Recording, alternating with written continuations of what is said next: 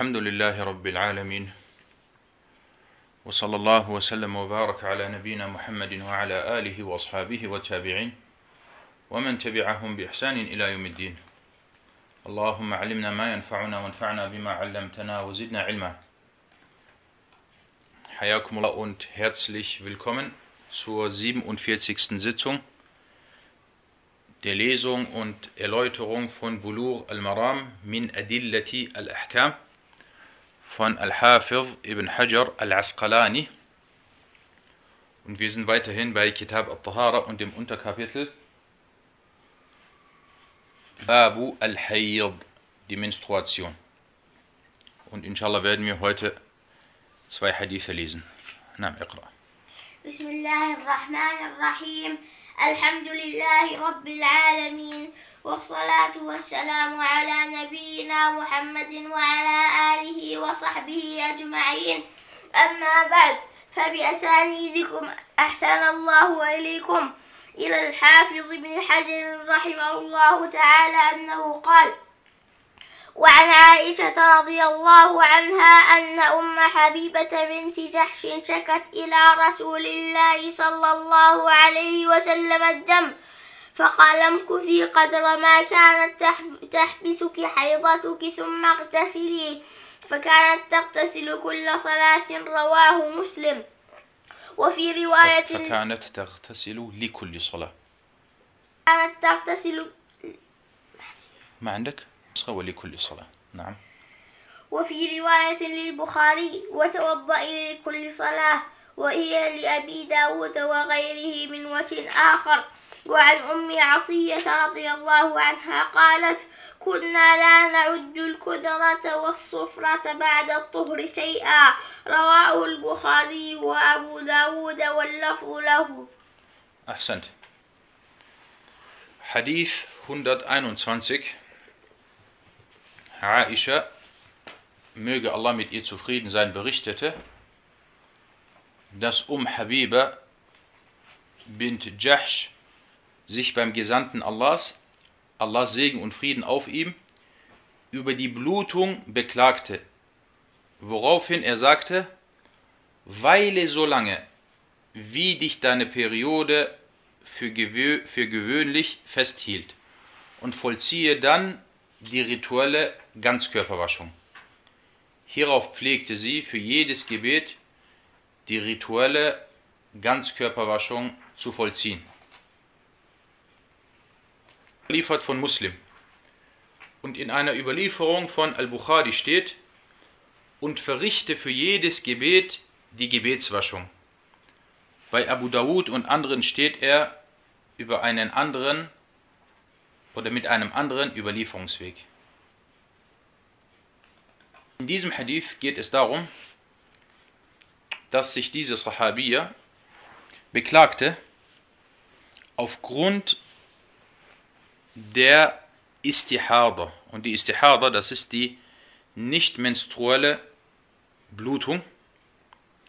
Und der Prophet sallallahu alaihi wasallam sagte dann, versuche das so aufzuteilen, dass du zum Beispiel an den Tagen, wo du zu gewöhnlich oder für gewöhnlich deine Monatsregel hattest, dann zähle das als deine Menstruation. Zum Beispiel fünf oder sechs oder sieben Tage. Und dann, wenn diese fünf, sechs oder sieben Tage zum Beispiel vorbei sind, dann wasche dich oder vollziehe die Ganzkörperwaschung. Das sagte der Prophet sallallahu alaihi wasallam. Und dann heißt es, und sie, also um Habiba, pflegte für jedes Gebet die Ganzkörperwaschung zu vollziehen. Und in einer Überlieferung bei Al-Bukhari heißt es, dass der Prophet والسلام, selber sagte, vollziehe, Afwan, sie pflegte für, jede, für jedes Gebet die Ganzkörperwaschung zu vollziehen. Und der Prophet والسلام, sagte zu ihr, vollziehe für jedes Gebet die Gebetswaschung. Es geht also darum, vor allem um folgendes Kapitel, die Frau, die an nicht menstrueller Blutung leidet, muss sie für jedes Gebet die Ganzkörperwaschung vollziehen? oder muss sie nur einmal die Ganzkörperwaschung vollziehen oder gibt es hierbei andere Ansichten? Das ist heute das Hauptthema, welches behandelt wird. Fangen wir zunächst an, Barakallahu fikum, mit der Hadith, mit den Hadith-wissenschaftlichen Nutzen aus diesem Hadith. Dieser Hadith wurde überliefert von Aisha. Er ist also von Musnad Aisha radiallahu anha und über Aisha hatten wir bereits ausführlich gesprochen. Und der Hadith ist authentisch, da er von Muslim mit diesem Wortlaut überliefert wurde. Der Wortlaut von Al-Bukhari unterscheidet sich etwas, aber er ist auch ähnlich. Er wurde also, der Hadith, wurde von Muslim mit diesem Wortlaut überliefert, aber auch von Al-Bukhari und von Abu Dawud und At-Tirmidhi. Und vor allem Abu Dawud hat diesen Hadith an fast 15 Stellen überliefert. Und er hat hinsichtlich dieser Thematik Großartiges geleistet, wie er das Ganze aufgelistet und erklärt und erläutert hat. Und dazu inshallah später. Der Hadith wurde über die Überlieferungskette von Al-Layth ibn Sa'ad Al-Fahmi Al-Masri und dieser über Ibn Shihab.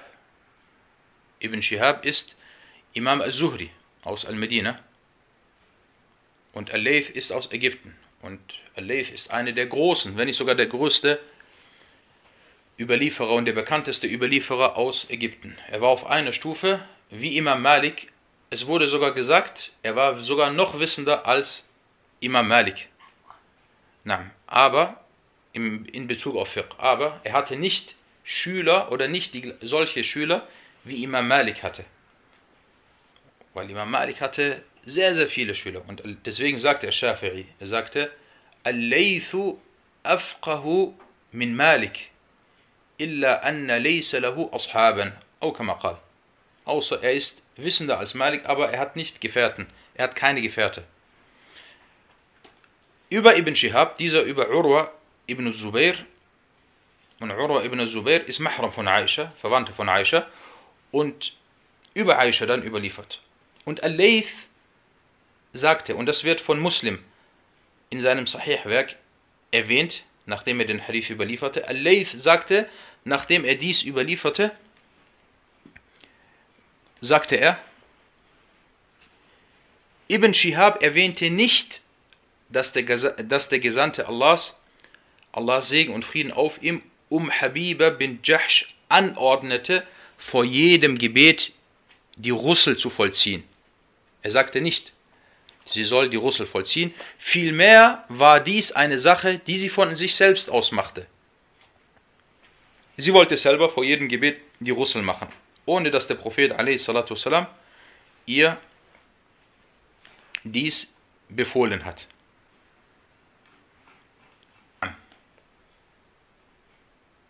Gleich an der Tafel. Und dieser Hadith wurde auch von Al-Bukhari wie bereits erwähnt, überliefert und darin heißt es, und vollziehe dann für jedes Gebet die Gebetswaschung, bis diese Zeit eintritt. Kommen wir zu den fiqh-wissenschaftlichen Nutzen aus diesem Hadith. Dieser Hadith, Barakallahu fikum, ist ein Beweis, oder aus diesem Hadith entnehmen manche, dass diejenige, die an nicht menstrueller Blutung leidet, also die Mustahara, die rituelle Ganzkörperwaschung vollziehen muss, wenn die Tage, an denen sie für gewöhnlich ihre Monatsregel hatte, vorbei sind. Sie hat jetzt immer diese Blutung, dauernd diese Blutung. Aber sie weiß zum Beispiel vom ersten Tag bis zum sechsten Tag ist eigentlich meine Monatsregel. Wenn dann der sechste Tag vorbei ist, rechnet sie dann an, dass ihre Monatsregel dann auch vorbei ist. In dieser Zeit durfte sie nicht beten. Dann macht sie die Russel und betet dann und verrichtet dann das Gebet. Die Leute des Wissens waren sich aber uneinig, ob sie nur einmal oder ob sie mehr als nur einmal die rituelle Ganzkörperwaschung vollziehen muss. Und es gab hier verschiedene Ansichten. Es geht um die Mustahaba. Sie ist jetzt, äh, sie hat zwar diese Blutung, aber nicht zu der Zeit, wo sie eigentlich ihre Monatsregel hatte. Und es gab hier vier Ansichten. Die merken wir uns und dann gehen wir später, nachdem wir die vier Ansichten gelesen haben, zu Abu Dawud über und schauen, was er gesagt hat in seinem Sunna-Buch. Die erste Ansicht besagt, dass sie nur einmal die rituelle Ganzkörperwaschung vollziehen muss. Und dies, wenn ihre Menstruation vorbei ist oder vorbei wäre. Sie hätte normalerweise vom ersten bis zum sechsten Tag ihre Menstruation. Jetzt ist der sechste Tag, jetzt wäre normalerweise ihre Monatsregel vorbei. Dann macht sie jetzt dieses eine Mal, muss sie die Ganzkörperwaschung vollziehen. Und das ist die Ansicht von Al-Jumhur, von der Mehrheit der Gelehrten, die Ansicht der Hanafiya, der Malikiya, Shafi'iyya und Hanabila. Und als Beweis, nein, als Beweis führten sie einen Hadith an, den hatten wir schon äh, gelesen vor einigen Sitzungen, wo der Prophet والسلام, sagte, wenn dies nun so ist, dann enthalte dich vom Gebet. Doch wenn es das andere Blut ist, Al-Istihaba also, dann vollziehe die Gebetswaschung und bete. Es wurde hier nur die Gebetswaschung erwähnt. Das nehmen Sie als Beweis. Und natürlich auch den Hadith, den wir hier mit uns haben, weil der Prophet hat ihr nicht befohlen. Was sagte er? Er sagte zu ihr, äh, weile so lange, wie dich deine Periode für gewöhnlich festhielt und vollziehe dann dieses eine Mal die rituelle Ganzkörperwaschung. Und in der Überlieferung von Al-Bukhari heißt es, und verrichte für jedes Gebet die Gebetswaschung. Er sagte nicht, verrichte für jedes Gebet die Ganzkörperwaschung, sondern er erwähnte hier nur die Gebetswaschung. Das sind ihre Beweise. Na, die zweite Ansicht, Barakallahu fikum, besagt, dass sie, also das ist jetzt genau das Gegenteil, die zweite Ansicht besagt, dass sie für jedes Gebet die Gebetswaschung vollziehen muss. Dies wurde über Umar ibn Zubair, Ata ibn Abi Rabah äh, überliefert und Ata ibn Abi Rabah überliefert. Wie oft muss sie dann am Tag die Gebets die Ganzkörperwaschung vollziehen? Laut dieser Ansicht? Genau, laut dieser Ansicht muss sie, muss sie fünfmal fünfmal am Tag und das jeden Tag, das jeden Tag, die Ganzkörperwaschung, also Al-Russel, vollziehen. Und das soll auch eine Ansicht oder eine der Ansichten von Ali und Ibn Abbas äh, gewesen sein. Erste Ansicht, wir merken uns, sie muss nur einmal in diesem Monat theoretisch die Ganzkörperwaschung vollziehen. Die zweite besagt für jedes Gebet oder vor jedem Gebet. Die dritte Ansicht weist darauf hin, dass sie immer für zwei Gebete die rituelle Ganzkörperwaschung vollziehen soll und dann jeweils für das Morgengebet. Also sie möchte jetzt Wuhr und Asr beten, sie macht einmal die Ganzkörperwaschung. Danach Maghrib und Isha, vor Al-Maghrib und Al-Isha, macht sie wieder einmal die Ganzkörperwaschung und, und äh, dann äh, vor dem Fajr-Gebet ebenfalls einmal die Ganzkörperwaschung. Wie oft muss sie also? Genau, genau. Also bei zweitens nicht die Gebetswaschung, sondern die Ganzkörperwaschung. Afon, genau, die Ganzkörperwaschung. Das ist damit gemeint, nicht Gebetswaschung, falls ich das so gesagt habe. Das ist also die dritte Ansicht. Wie oft muss sie hier die Gebetswaschung, die Ganzkörperwaschung vollziehen, dreimal am Tag. Dreimal am Tag, genau, dreimal am Tag. Und das soll eine weitere Ansicht von Ali und Ibn Abbas sein. Die vierte Meinung oder die vierte Ansicht darin heißt es, dass sie vom einen Mittagsgebet, Wuhr-Gebet, vom einen Mittagsgebet bis zum nächsten die rituelle Ganzkörperwaschung vollziehen soll. Heute Wuhr, sie haben auch gesagt Wuhr, es muss immer vor Wuhr sein. Dazu kommen wir gleich, wenn wir zu Abu Dawud rübergehen, was er hierbei gesagt hat. Also sie macht jetzt vor Wuhr, vollzieht sie die Ganzkörperwaschung und dann betet sie Al-Wuhr und Al-Asr und Al-Maghrib und Al-Isha und Al-Fajr bis zum nächsten Tag. Und am nächsten Tag macht sie dann auch wieder oder zieht sie auch oder vollzieht sie auch wieder die Ganzkörperwaschung. Und Abu Dawud sagte, dass dies die Ansicht von Ibn Umar und von Imam Malik, Malik ibn Abi Anas sei und auch von Sa'id ibn al-Musayyab, dem Tabi'i, dem großen Tabi'i.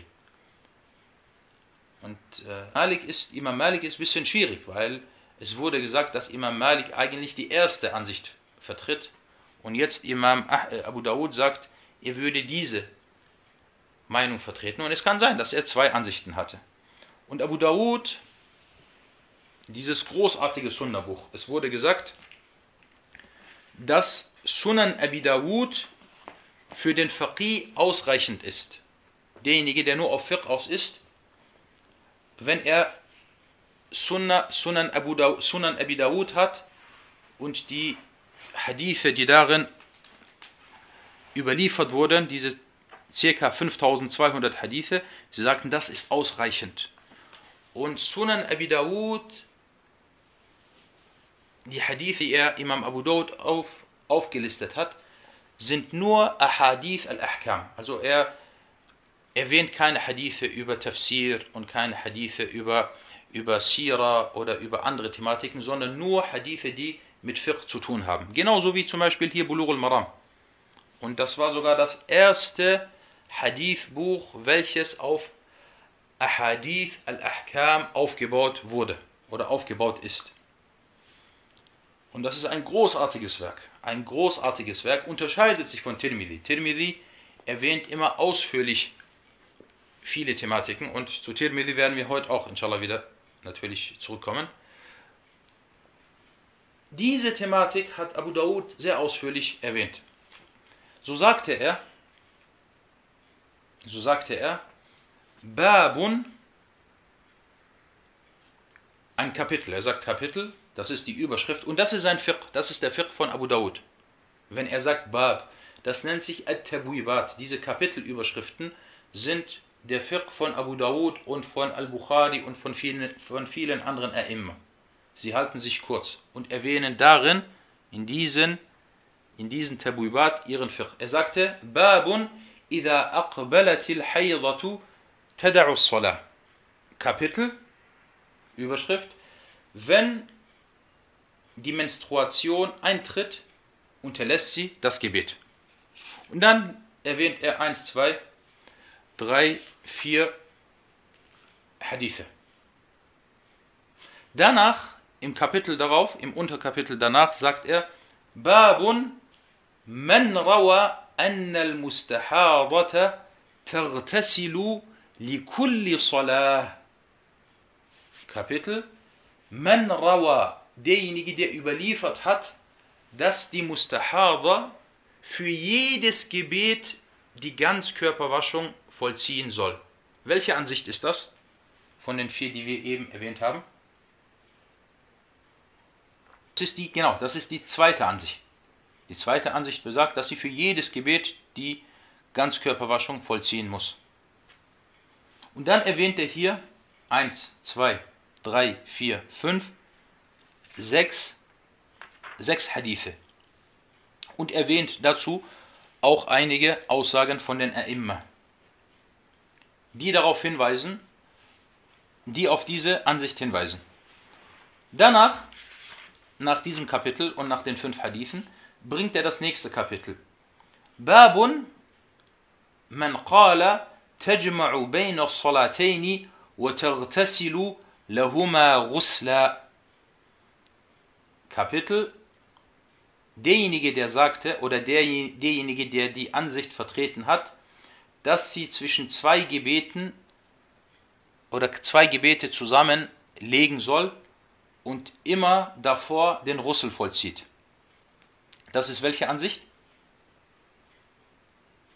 Welche Ansicht? Das ist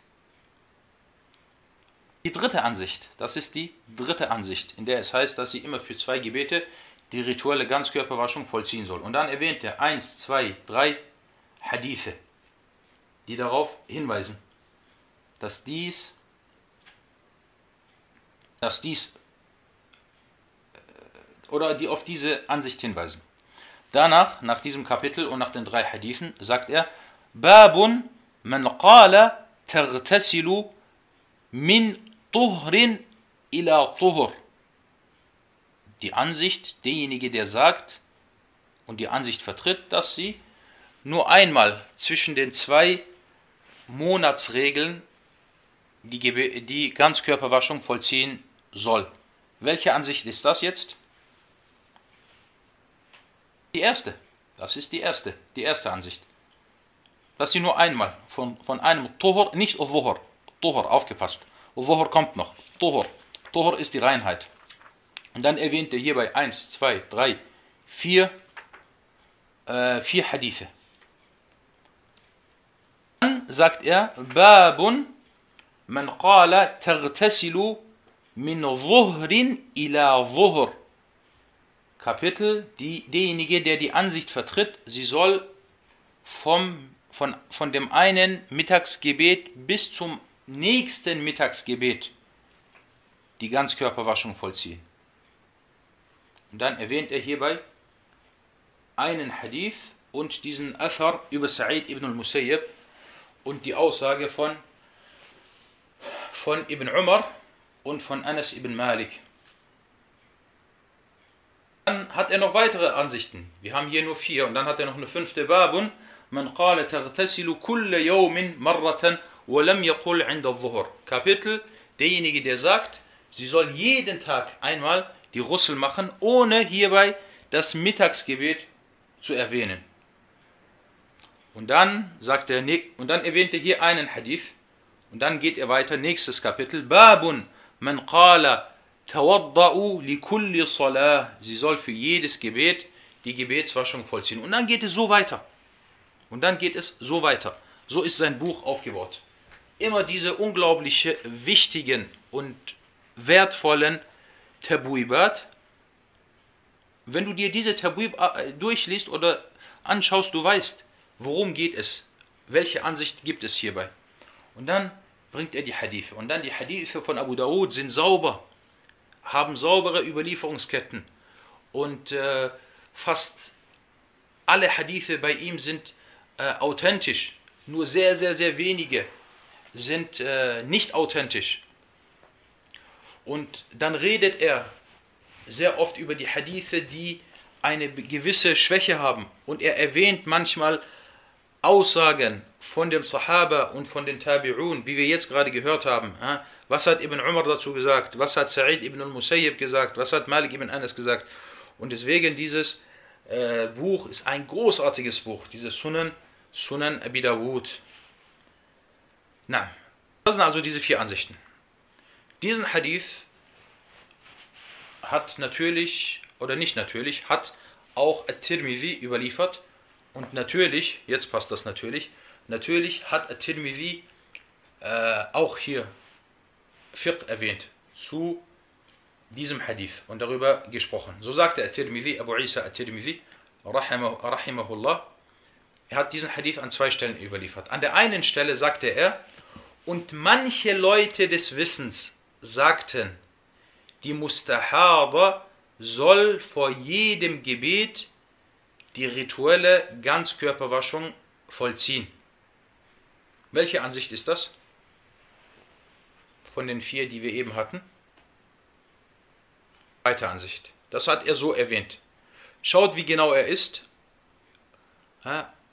بعض أهل العلم وقال بعض أهل العلم manche und wenn du dir das anschaust bei Tirmidhi manche dann weißt du automatisch es gibt hier auch eine andere Ansicht und ein Weg ein Weg und das wissen viele nicht. Aber manche von den Hadith-Gelehrten haben darauf hingewiesen, unter anderem auch unser Sheikh Abdullah Sa'ad, er sagte, ein Weg, um festzustellen, ob es bei einer Thematik eine Konsens oder einen Konsens gibt, einen Ijma' gibt, ist zu schauen, was At-Tirmidhi gesagt hat.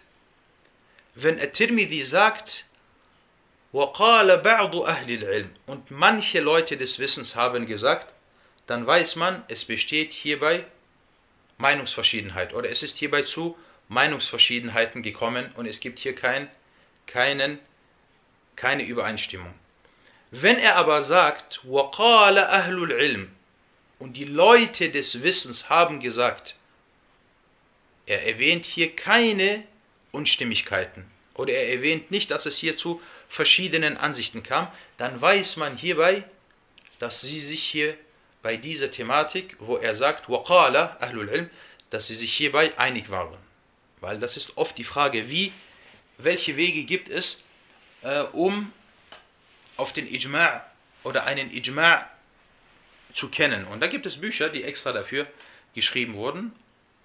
Und ein Weg ist, Tatabbu' zu machen, also den, äh, den, äh, aus, die Aussagen von At-Tirmidhi zu verfolgen und genau zu schauen, was er gesagt hat. Also er sagte hier, er hat diese zwei Aussagen erwähnt. Das ist jetzt die erste.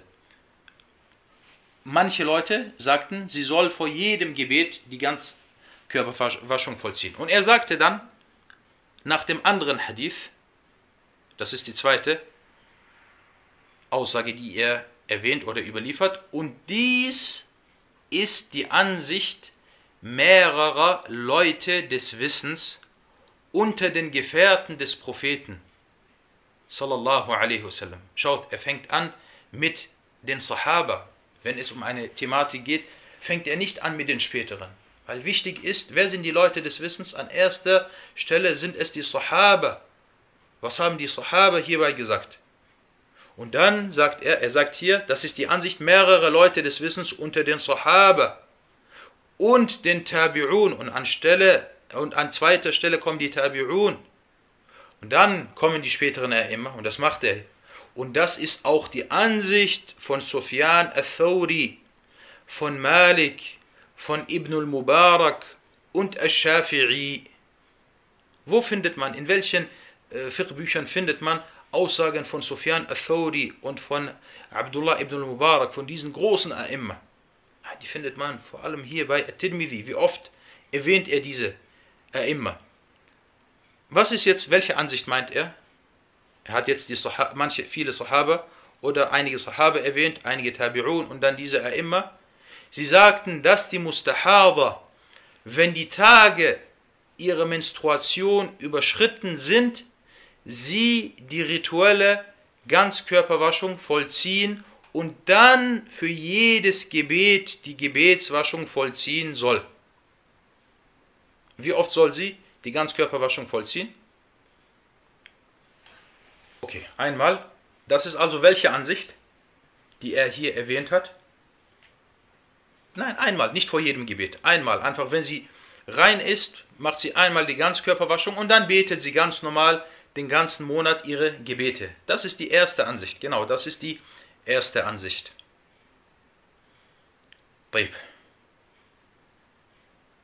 Er hat hier Malik erwähnt und Abu Dawud hatte auch bei seiner Ansicht Malik erwähnt. Und deswegen Malik scheint, dass er zwei Ansichten hierbei hatte oder gehabt haben soll. Wallahu ta'ala a'lam. Obwohl Ibn Abdul Barr darüber ausführlich gesprochen hat und er hat gesagt, nein, Malik hatte nur diese andere Ansicht und zwar die erste Ansicht und die zweite Ansicht, die überliefert wurde, hat er dann äh, versucht zu widerlegen.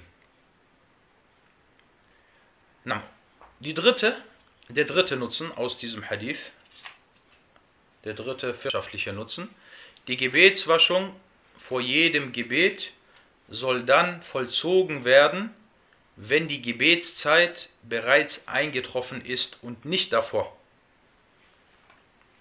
Das bedeutet, die Frau, die Mustahaba ist, soll erst dann die Gebetswaschung vollziehen, wenn die Gebetszeit eingetroffen ist.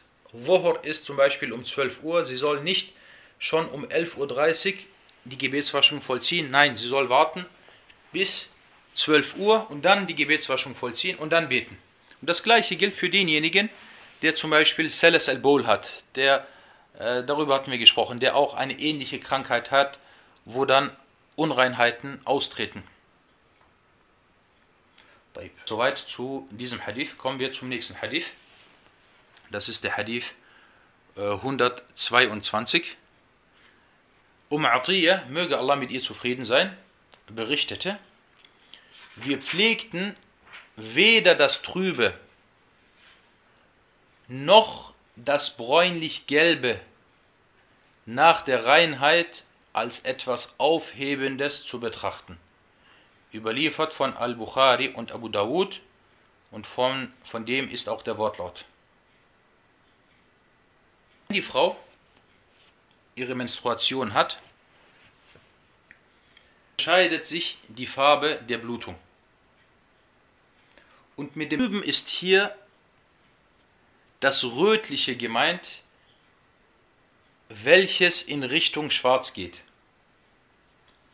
Und mit beinlich Gelb ist gemeint das Rote, welches in Richtung Weiß geht.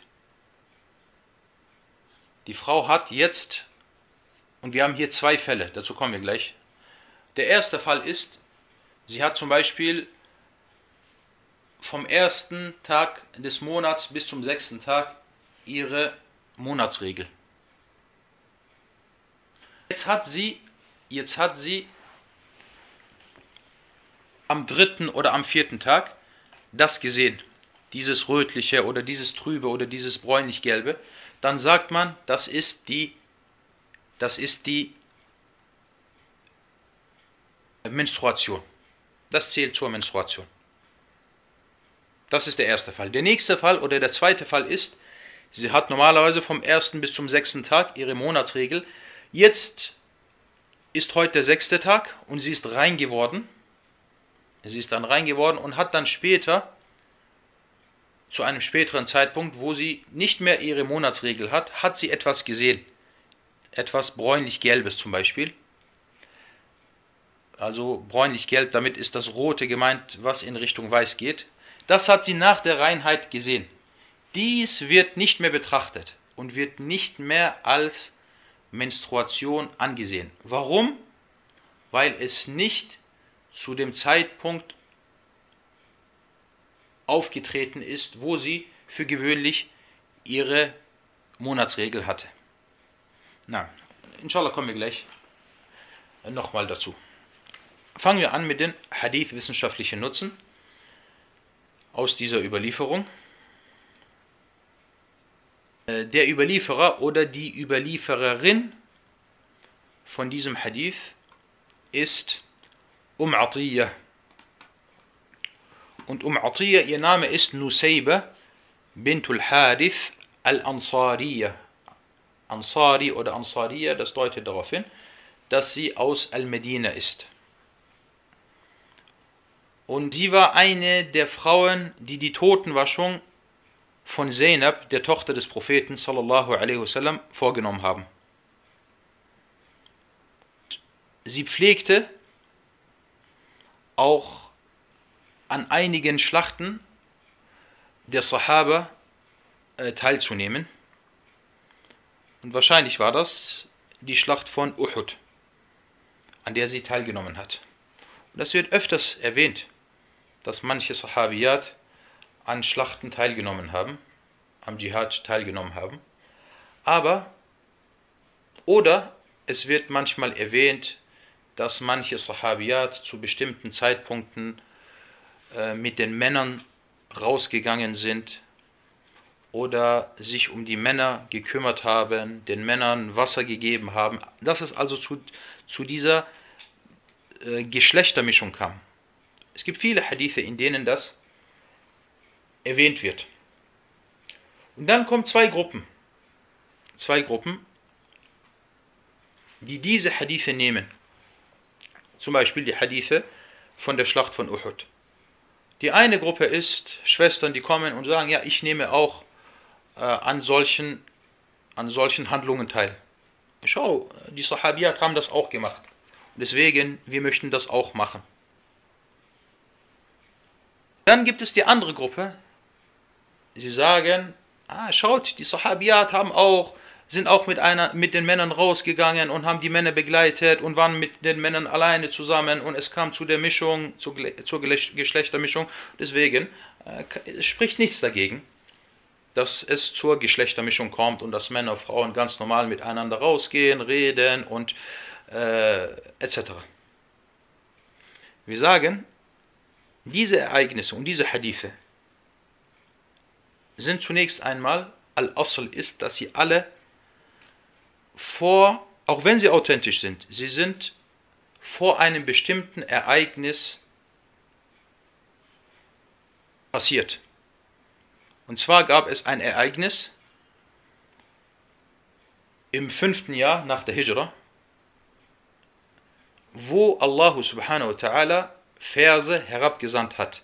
Diese Verse werden genannt Ayatul Hijab oder dieser Vers wird genannt Ayatul Hijab, der Vers des Hijab, wo es dann verpflichtend wurde, dass die Frauen sich bedecken, komplett bedecken. Und wo es dann untersagt wurde, dass es zur Geschlechtermischung kommt. Und wo viele Ahkam, also wo viele Regeln dann aufgestellt wurden. Und die meisten Ereignisse, die berichten, die zum Beispiel über Geschlechtermischung berichten, oder fast alle Ereignisse, sie sind vor der Offenbarung von Ayat al-Hijab. Im zweiten, im dritten, im vierten Jahr nach der Hijra. Von daher kann man nicht, nicht damit argumentieren. Falls es Hadithe geben sollte, dann sind diese Hadithe zumindest zweideutig. Es gibt eindeutige Hadithe und es gibt eindeutige Verse im Koran. So sagte Allah subhanahu wa ta'ala, وإذا سألتموهن وإذا سألتموهن متاعا فاسألوهن من وراء حجاب Und wenn ihr sie, also die Frauen, und damit sind die Frauen des Propheten gemeint, wenn ihr sie, die Frauen, nach etwas befragt, dann befragt sie hinter einem Hijab. Und wenn Allah uns befohlen hat, unsere Mütter, die Mütter der Gläubigen, welche die reinsten Herzen hatten, hinter einem Hijab zu befragen. Und wer waren diejenigen, die die Mütter der Gläubigen befragt haben? Wer waren das? Waren das unwissende Leute? Waren das Frevler? Das waren die Sahaba. Das waren also die Männer mit den reinsten Herzen die Männer mit den reinsten Herzen, sollen die Frauen mit den reinsten Herzen, die ihre Mütter sind, hinter einem Schleier befragen, hinter einem Hijab befragen. Wie ist es dann mit anderen Frauen, die nicht so reine Herzen haben wie die Sahabiyat? Wie ist es dann mit anderen Männern, die nicht so reine Herzen haben wie die Sahaba. Und allgemein, allgemein, was äh, herabgesandt wird, das zählt, zählt für alle. Das ist also nicht khas. Nur ein Jahil, nur ein Unwissender sagt, dass dies nur speziell, speziell für, für die Frauen des Propheten ist. Das ist allgemein für alle Gläubigen, für alle gläubigen Frauen. Das ist unter anderem äh, ein Beweis. Ein weiterer Beweis ist, ebenfalls in Surat Al-Ahzab sagte dann Allah subhanahu wa ta'ala, وقرن في بيوتكن ولا تبرجن تبرج الجاهلية الأولى und bleibt sitzen in euren Häusern und und äh, macht nicht die Tabarruj, also seid nicht offen von der Kleidung her, von der Bekleidung her, wie in der ersten Jahiliyyah.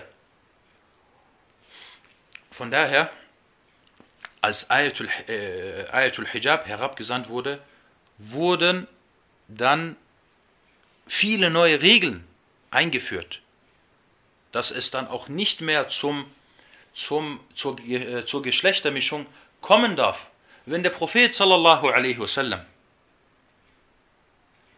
und um ihn herum sind die Sahaba, die, die gläubigsten Menschen nach dem Propheten sallallahu alaihi wasallam in der Prophetenmoschee, in der heiligen, gesegneten Prophetenmoschee, während des Gebetes, während einer Ibadah, er trotzdem befohlen hat, dass die Frauen einen eigenen Eingang haben. Wieso eigener Eingang? Wir sind doch Sahaba, wir haben alle reine Herzen, wir kommen doch in die Prophetenmoschee, an diesen gesegneten Ort, wir kommen doch zum Gebet, wir wollen beten. Trotzdem hat er den Frauen einen extra Eingang gemacht und die Männer hatten einen extra Eingang. Warum? Damit es nicht zur Geschlechtermischung kommt. Aber das reicht immer noch nicht. Dann hat der Prophet sallallahu alaihi wasallam gesagt, wenn die Frauen dann zum Gebet kommen, sollen sie ganz hinten beten und die Männer sollen ganz vorne beten, damit es nie Geschlechtermischung kommt. Aber das reicht immer noch nicht. Dann hat er gesagt, wenn das Gebet fertig ist, dann dreht euch nicht um, o ihr Männer, und die Frauen sollen aufstehen und dann die Moschee verlassen. Sie sollen dann aufstehen und die Moschee verlassen, damit es zu keiner Geschlechtermischung kommt. Aber das reicht immer noch nicht. Und dann hat er trotzdem gesagt, und wenn die Frau zu Hause betet, ist das besser für sie. Sie darf zwar in die Moschee kommen, aber wenn sie zu Hause äh, ihr Gebet verrichtet, ist das besser für sie, als wenn sie in die Prophetenmoschee kommt und hinter dem Propheten sallallahu alaihi wasallam das Gebet verrichtet. Und dann kommt jemand und sagt, nein, kein Problem, äh, Geschlechtermischung und äh, äh, das ist erlaubt. Subhanallah, also wirklich, äh, äh, was gibt es klarer oder was, äh, wie, welche Beweise sind noch klarer als das, was eben erwähnt wurde? Wie der Prophet والسلام, darauf geachtet hat, dass es nicht zur Geschlechtermischung kommt. Und wir reden hier, wie gesagt, wir reden hier vom Gebet. Wir reden hier vom Gebet und von der Prophetenmoschee. Na, Aisha radiallahu anha, das war jetzt wegen der zweiten Gruppe, die über Geschlechtermischung reden. Und wir haben jetzt noch die erste Gruppe, die dann auch sagen, Frauen müssten auch an gefährliche Orte oder zu gefährlichen Orten gehen und auch Handlungen nachgehen, denen die Männer nachgehen. Und sie sagen dann, ja, die Sahabiyat, schau, um Atiyah, sie ist auch zu einer Schlacht rausgegangen und war, war auch dabei. Aisha radiallahu anha sagte, Ja Rasulallah, nara anna al-Jihad min afdalil a'mal. Wir sehen, guck mal, diese Gelehrtin, diese wissende Frau, was sagte sie? O Gesandte Allahs, wir sehen, dass der Dschihad, dass sich abmühen auf Allahs Weg, die beste Tat ist.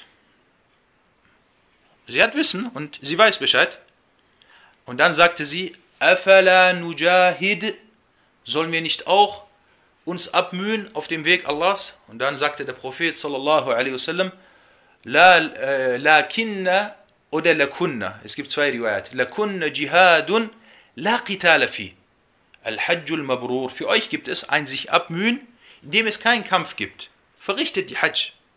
Verrichtet die Hajj. Und Ibn Qudama, rahimahullah, als er die Bedingungen setzte, die erfüllt sein sollen oder müssen, um am sich abmühen auf dem Weg Allahs teilzunehmen, nannte er folgende Bedingung. Al-Dhukuriyah. Al-Dhukuriyah, dass, dass man ein Mann ist. Dass dies also nur für Männer vorgeschrieben ist. Na, und äh, deswegen, deswegen muss man aufpassen bei bestimmten Texten, die mehrdeutig zu verstehen sind, dass man nicht den mehrdeutigen Texten folgt und die eindeutigen Texte äh, dann äh, vernachlässigt oder nicht beachtet. Und vor allem dieser Punkt äh, ist leider in der heutigen Zeit äh, mal vertreten. Und es ist nicht erlaubt für die Frau und für die Kinder und für die Nachkommenschaft an Orte zu gehen, in denen es äh, zur Gefahr kommt oder in denen es gefährlich ist für die Frau und für, für, für die Kinder oder für die Nachkommenschaft. Und Imam Ahmed, rahimahullah, wurde gefragt, derjenige, der die Frauen und Kinder mit an die Front nimmt, und die Front war, was war die Front früher? Es gab Grenze, das war das Land der Muslime und dann da hinten war das Land äh, der Nicht-Muslime und die Muslime haben dann auf ihrer Seite Wache gehalten. Und diese Gegend wurde Front genannt. Und dann wurde er gefragt äh, darüber, derjenige, der die Frauen und Kinder mit an die Front nimmt, hat er gesündigt? Und dann sagte er, Imam Ahmed, wie kann ich sagen, dass er nicht gesündigt hat? Und das ist gefährlich. Warum? Weil der Islam will die Frau und die Kinder vor äh, jeder Gefahr, vor allem die Frauen und die Kinder, vor jeder Art von Gefahr äh, bewahren und behüten. Und dass sie nicht Gefahren ausgesetzt werden, wie man sie heute leider manchmal äh, sieht, wie das manche Leute machen, dass sie dann Frauen und Kinder den Gefahren aussetzen und von ihnen verlangen, dass sie an Orte gehen sollen, wo das nicht erlaubt ist. Und man sieht dann leider auch die Folgen, äh, wozu das kommen kann oder wozu das äh, führen kann. Deswegen, Allah sagt im Koran, فَاسْأَلُوا أَهْلَ الذِّكْرِ إِن كُنْتُمْ لَا تَعْلَمُونَ Fragt die Leute der Ermahnung oder die Leute des Wissens, wenn ihr nicht wisst. Wenn ihr über eine Sache nicht wisst, dann fragt die Leute des Wissens. Diese Um Atiyah, radiallahu anha, sie verstarb äh, um das Jahr 70 äh, nach der Hijra. Kommen wir zu der Einstufung der Authentizität des Hadith. Dieser Hadith ist authentisch. Er wurde von Al-Bukhari, Abu Dawud, An-Nasa'i und Ibn Majah überliefert. Und äh, die Überlieferung von Abu Dawud wurde über die Überlieferungskette von Ayyub As-Sakhtayani oder As-Sikhtiyani oder As-Sikhtiyani überliefert. Dieser Ayyub äh, war einer der großen A'imma aus äh, Al-Basra, As-Sakhtayani, wurde gesagt. Und das ist die bekannteste Meinung. Kilahuma bil Fath, As-Sakhtayani. dieser über Muhammad ibn Sirin und dieser über Um Atiyya radiallahu anha überliefert.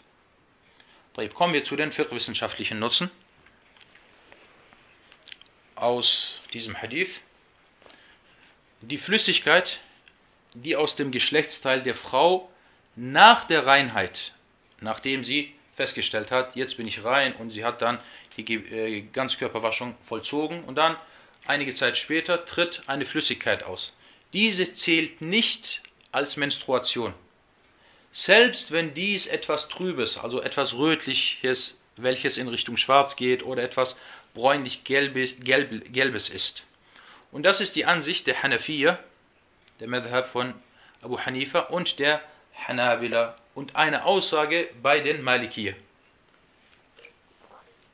Wenn aber das Erwähnte, also diese Flüssigkeit, während der eigentlichen Monatsregel austritt, dann zählt es als Menstruation. Weil das ist zu einem Zeitpunkt ausgetreten, wo wir sagen, das ist die Zeit der Menstruation. Und dieser Hadith hat das Urteil eines Marfu' Hadith. Darüber hatten wir in dem, in dem Mustalah Dars von Al-Biquniyya gesprochen. Weil Um Atiyya, was sagt Um Atiyya hier? Sie sagt, Kunna und merkt euch dieses Kunna. Wenn ein Sahabi sagt, wir pflegten während der Lebzeiten des Propheten dies und jenes zu machen. Sie sagt hier, hier wird nicht der Prophet sallallahu alaihi wasallam erwähnt in diesem Hadith, sondern Um Atiyah sagt, wir pflegten weder das Trübe noch das bräunlich-gelbe Gelbe nach der Reinheit als etwas Aufhebendes zu betrachten. Wir pflegten. Dieses wir pflegten, äh, so sagen Ahlul Hadith, die Hadith-Gelehrten, dass dies den Hukm von Ar-Raf' hat. also dass dies vom Urteil her auf den Propheten sallallahu alaihi wasallam zurückzuführen ist. Und dies wurde von ihm bestätigt, weil wenn ein Sahabi sagt, wir pflegten, dann hat er, sie haben das gemacht, aber sie haben das gemacht, weil der Prophet wasalam darüber Bescheid wusste und dem zugestimmt hat. Deswegen also die Aussage, wir pflegten, deutet darauf hin. Und dies ist die Ansicht der Mehrheit der Hadith-Gelehrten sowie von Al-Hakim in Ma'rifat Ulum al-Hadith erwähnt hat oder erwähnt wurde. Und der vierte Nutzen, dann sind wir auch fertig. Die Farbveränderung während der gewöhnlichen Zeit der Monatsregel bedeutet nicht, dass dies keine Menstruation ist. Also eine Frau hat zum Beispiel für gewöhnlich zwischen dem ersten und dem sechsten Tag ihre, des Monats ihre Monatsregel. Und dann ändert sich die Farbe der Blutung. Mal ist sie bräunlich-gelblich, mal, mal ist sie rötlich, mal ist sie etwas heller oder dunkler. Das alles spielt keine Rolle und zählt weiterhin als Menstruation. هذا والله تعالى أعلم وصلى الله على محمد